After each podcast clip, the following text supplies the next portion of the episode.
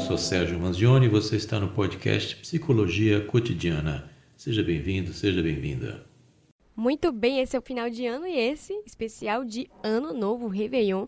A gente aqui conversando com o psicólogo Sérgio Manzioni. Sérgio, no final do ano se faz um balanço. Como lidar com o que já passou? Bom dia, Bruna. Bom dia, Bruno. Bom dia. Espero que o Natal tenha sido muito bom. Estamos aqui novamente. O que a gente deve esperar desse balanço, primeiramente, Bruna, é que a gente deve fazer um balanço consciente e racional daquilo que aconteceu durante o ano e não ficar procurando causas para se culpar ou procurando erros ou ficar apontando só os problemas e as frustrações.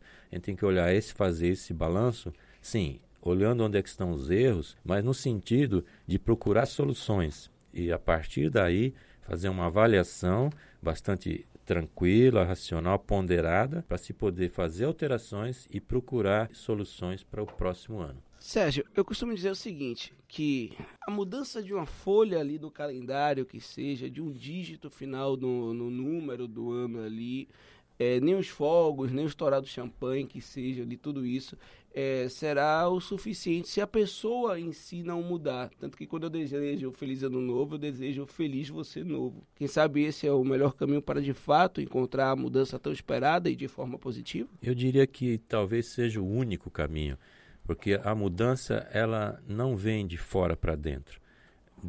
De fora você vai ter um contexto apropriado, você vai ter situações em que você vai estar vivenciando mas a mudança ela vai só se processar a partir do momento que você aceitar aquilo, que você tiver consciência e tiver assim convicção de que aquele novo caminho pode ser bom para você, é a partir daí que você vai mudar.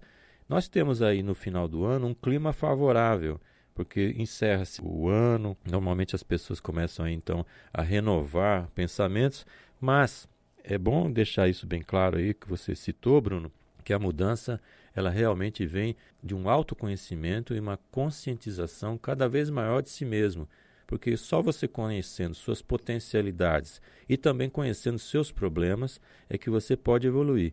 Isso aí é o que a gente pode chamar de auto-amor, ou seja, é diferente de egoísmo. Auto-amor é onde você vai olhar para dentro de você, avaliar os pontos positivos e negativos também. Os positivos você vai reforçar e os negativos você vai tratar de modificá-los. Agora, muitas pessoas reclamaram né, que 2019 foi um ano difícil, é, emocionalmente falando, financeiramente falando, enfim, uma série de questões pessoais. Eu ouço muito falar nisso. Como lidar com esse ano que passou, pensando na possibilidade de um ano melhor no ano que vem e como lidar, inclusive, com a frustração se esses problemas permanecerem, porque as pessoas também acham que virando o ano muda tudo, mas a gente não muda, as coisas permanecem. Como lidar com a frustração da permanência do 2019? É de fato 2019, se a gente olhar assim números de economia, não é um ano muito agradável. Então, as pessoas que estão aí passando por uma situação financeira ruim, desemprego, nós temos aí um número super elevado de pessoas desempregadas e, naturalmente, isso causa um desequilíbrio emocional e que pode contaminar toda a família, contamina os relacionamentos, contamina eh, os relacionamentos de forma geral, tanto amorosos como familiares, e isso realmente é um ano que a gente ouve muito esse tipo de de reclamação. Mesmo com todas as dificuldades, é preciso olhar para o ano de uma forma assim racional. Se você conseguir separar o racional do emocional, você começa a avaliar aquelas frustrações, aqueles problemas, aquilo que você não conquistou, como algo para ser feito alguma coisa diferente. Existe uma coisa que é assim o óbvio. Se você quer algo diferente, você vai ter que fazer diferente. Ou seja, se você não fizer diferente, o resultado vai ser sempre o mesmo. Então veja aquilo que está lhe causando frustração ou lhe não lhe trouxe resultado positivo e veja como é possível fazer diferente. Sempre tem uma maneira de se fazer diferente e às vezes tem que se abrir mão aí de certos conceitos. Muita gente que está procurando emprego dentro da sua área e não está achando esse tipo de coisa. É preciso então talvez, num momento de transição, procurar qualquer tipo de atividade que possa aí manter não só a cabeça ocupada, mas também gerar algum tipo de renda. Agora, como dizer isso para alguém que não enxerga que a questão está dentro de si, que os próprios problemas ali né, podem ser solucionados a partir desta mudança interna e culpa o outro, culpa a família, culpa o próprio Deus em si, culpa o mundo, mas não olha para si. Olha, essa posição que você está colocando aí é a posição da vítima. Se colocar como vítima é uma, uma posição muito confortável porque a pessoa nunca assume a responsabilidade pelas coisas que estão acontecendo com a própria vida. É sempre uma decorrência de um elemento externo, que pode ser a conjuntura econômica, pode ser conjuntura da cidade, da violência, seja lá qual for a variável, e também do outro. Em última instância, a culpa é externa e a pessoa continua com o seu discurso de vítima. Muita gente critica quando a gente fala assim, porque parece que as pessoas dizem assim: ah, mas eu não estou me vitimizando, eu não quero ser vítima. De fato, a pessoa pode ser vítima, de fato, de alguma coisa, mas ela precisa se deslocar dessa posição de vítima e passar a partir daí a viver a realidade. Então, é preciso encarar o outro como ele é e não como você quer que ele seja e a partir daí você encarar que a mudança, sim, tem que ser feita dos dois lados. Em qualquer relacionamento, a responsabilidade do relacionamento é sempre das duas partes. Você encara como positiva essa mudança, Sérgio, de perspectiva, esse pensamento de que com a virada do ano isso vai trazer coisas boas, que é aquele momento para você reformar sua casa, para você buscar um novo emprego, ou você acha que isso pode gerar um impulso não tão positivo para a pessoa?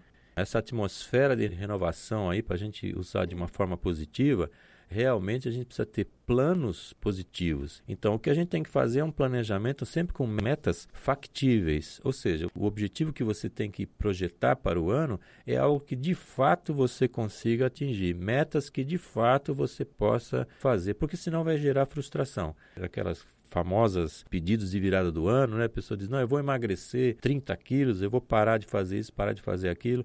Às vezes você tem que concentrar em uma coisa ou outra e não fazer uma meta impossível. Vamos dizer, se você não tem condição de perder 30 quilos, faça uma meta de 5, faça uma meta de 10, mas desde que você possa atingir. Porque isso vai evitar uma frustração. Se você colocar metas inatingíveis, o próprio nome já está dizendo, se ela é inatingível, ela vai gerar frustração lá na frente.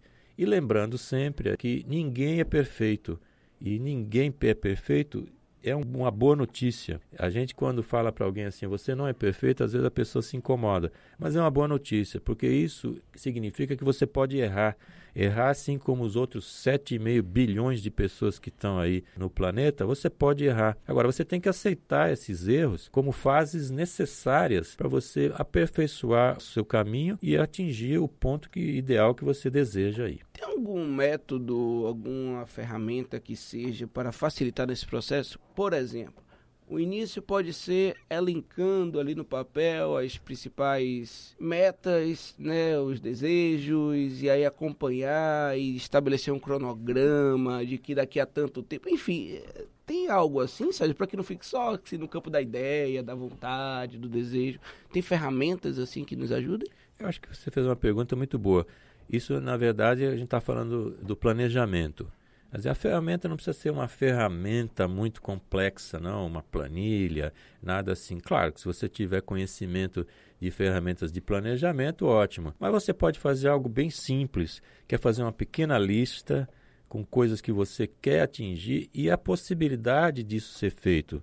Você pode colocar essa lista aí com um imã na geladeira, pode pendurar isso no espelho, algo que você diariamente vai olhar para aquilo e lembrar que seu objetivo é naquela direção. Agora, também lembrando aí, Bruno, que é possível fazer correções de rota. Ou seja, se você faz um planejamento que vai te levar a um certo lugar, que é uma meta que você quer atingir, e durante esse percurso aparecem coisas aí para modificar ou que vai atrapalhar, variáveis novas, você deve sim fazer uma reavaliação desse planejamento para poder reorientar sua rota, mas sempre buscando aquela meta. E também outra coisa importante é a pessoa poder se desapegar das próprias metas também, não desistir Mas em determinado momento a pessoa pode perceber que não é possível atingir aquela meta por várias questões, ou por problemas financeiros, ou porque o outro não concordou com a sua ideia. E nesse momento é importante que a pessoa diga: bom, aqui se encerrou e eu atingi meu objetivo ao chegar até esse ponto de poder decidir se eu continuo ou não. Agora, partindo para uma meta que é recorrente em várias listas todos os anos, é aquela velha meta de perder peso, de começar a frequentar academia, de se alimentar bem. Muitas pessoas colocam isso como meta e não cumprem e depois colocam novamente em outros anos. O que dizer dessas metas que são recorrentes nessa nossa lista e a gente sempre deixa para depois? Por que, que a gente bota algo ali que a gente não prioriza e vive tanto no nosso consciente que a gente nunca esquece de botar como objetivo quase principal ali daquele ano?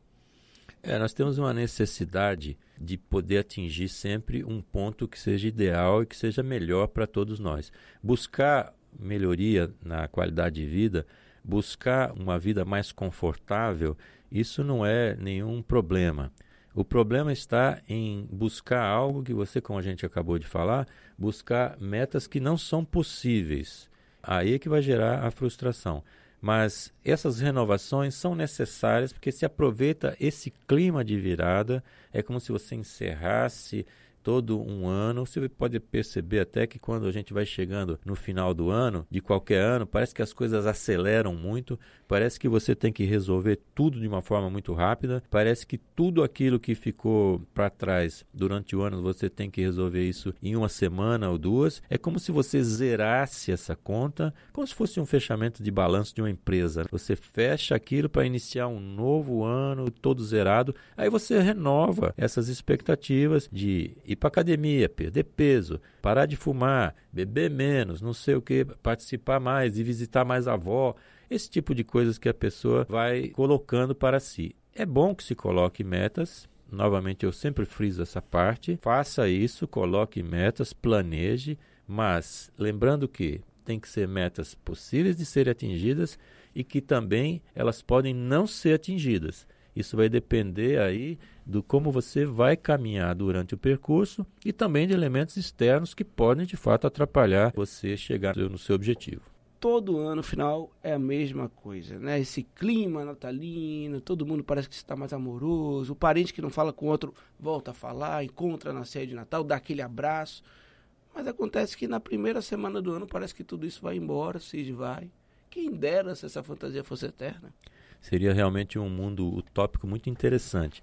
Infelizmente, após esse período que você tem uma empatia maior pelo outro, em que você é mais solidário, em que as pessoas realmente começam a praticar a caridade, após isso, a gente volta a enfrentar os problemas cotidianos, todas as tarefas diárias e toda aquela luta constante durante o ano para você poder manter um padrão de vida, para você poder alimentar a família, para você poder ter o lazer, você ter assim uma qualidade de vida melhor. E isso dá trabalho, isso tem um, um, esforço muito grande de cada um na construção desse elemento novo que é trazer essa perpetuação desse clima natalino. É muito difícil você manter isso durante o ano todo, até porque é um momento especial onde você concentra todo esse pensamento, toda essa energia canalizada para essa ação boa é também um momento em que as pessoas conseguem fazer algo bom que talvez deixe menos frustradas durante o ano todo de não ter percebido que o outro existe. Então, esse período também é muito interessante porque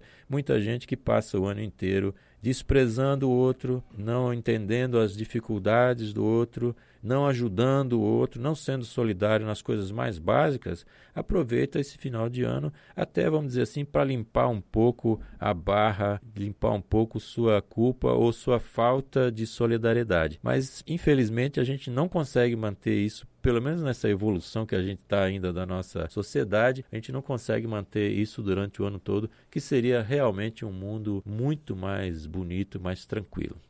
Agora, Sérgio, eu percebo também que esse movimento de virada de ano costuma angustiar muito pessoas que têm problemas de ansiedade. É, a gente convencionalmente separou né, a nossa vida em anos. E isso, a cada ano que passa, é, é, exige uma cobrança maior do tipo, eu não consegui o que eu queria profissionalmente, eu não alcancei aquilo que eu almejava, meu negócio não deu certo, mas o ano que se passa e eu estou no mesmo lugar. Essa sensação para quem é ansioso é muito difícil. Eu lido com isso com algumas pessoas no meu dia a dia.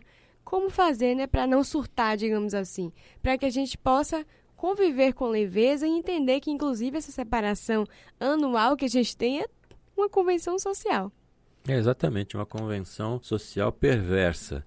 Porque você, quando começa a classificar por idade, você vai classificando as pessoas e vai dividindo. Então você coloca em faixa etária o que pode e o que não pode para cada faixa etária, aquilo que é esperado ou não esperado para cada faixa etária.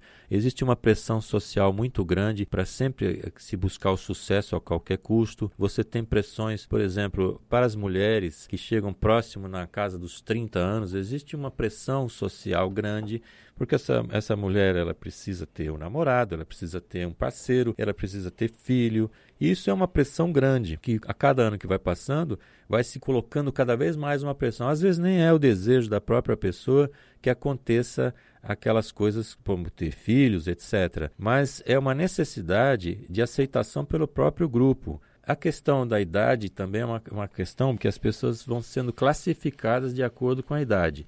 Ou seja, se você está diante de uma faixa muito nova, então do jovem é esperado desempenhos assim acima do normal. Para a quem está na fase adulta é esperado também um certo tipo de comportamento social e para quem está na terceira idade ou na quarta idade também é esperado um tipo de comportamento e o que vem assim no bojo disso é a cobrança que isso é feita. Por exemplo, uma mulher que está na faixa dos 30 e poucos anos, a sociedade espera que ela tenha já um companheiro, um casamento e que possa ter um filho. Mas isso é uma expectativa dos outros e não necessariamente da própria pessoa. Mas isso pode se transformar em, em, um problema de angústia e ter essa ansiedade de acordo com atender expectativas externas. E isso é uma coisa muito importante, porque essa classificação de idade também faz uma pressão grande em cima das pessoas, em função do seu desempenho em cada faixa etária, o que é uma, uma bobagem, né? uma coisa absurda. E hoje você tem aí pessoas é, com uma longevidade muito maior e que podem realmente ter uma produção, ser algo realmente produtivas no sentido não só de trabalho de força física, mas de trabalho intelectual, e que é muito diferente do que se imaginava antes. Ou seja, colocar a pessoa que está na terceira idade como alguém que de fato pode gerar ideias e soluções, ao invés de, daquela classificação mais antiga de que a pessoa não era idosa, era velho. Velho no sentido obsoleto de não produzir mais nenhum tipo de atividade física braçal. Hoje esse tipo de conceito ele está totalmente desfeito. As pessoas têm visto aí jovens e velhos, que eu sempre falando que a pessoa só fica velha quando ela desiste de aprender alguma coisa, e você tem idosos bastante novos. Para vencer essa ansiedade, o que é preciso aí é sempre ver o que vai lhe fazer bem para você e não necessariamente para atender as expectativas de todos os outros. Muito bem, Sérgio, só está complementando. Eu vivo isso na prática. Eu digo que eu nunca estive tão novo na minha vida. Já tive fases, inclusive com 20 e pouquinhos anos, que eu me sentia muito velho, né, nos pensamentos, nos hábitos, no sedentarismo. Hoje não, o tempo passa, mas a gente também pode rejuvenescer. É isso, assim. porque essa, esse conceito de idade ele é cobrado pela sociedade, mas ele não é sentido pela pessoa. Então a gente tem que se enquadrar de acordo com aquilo que faz bem para nós e não para suprir expectativas dos terceiros. Sérgio, feliz ano novo, que pra ano que vem todos. a gente fique junto de novo aqui, falando sobre muita coisa, debatendo muito assunto. O que você diria para finalizar aí as suas considerações finais sobre de um psicólogo para o ano das pessoas no ano que vem?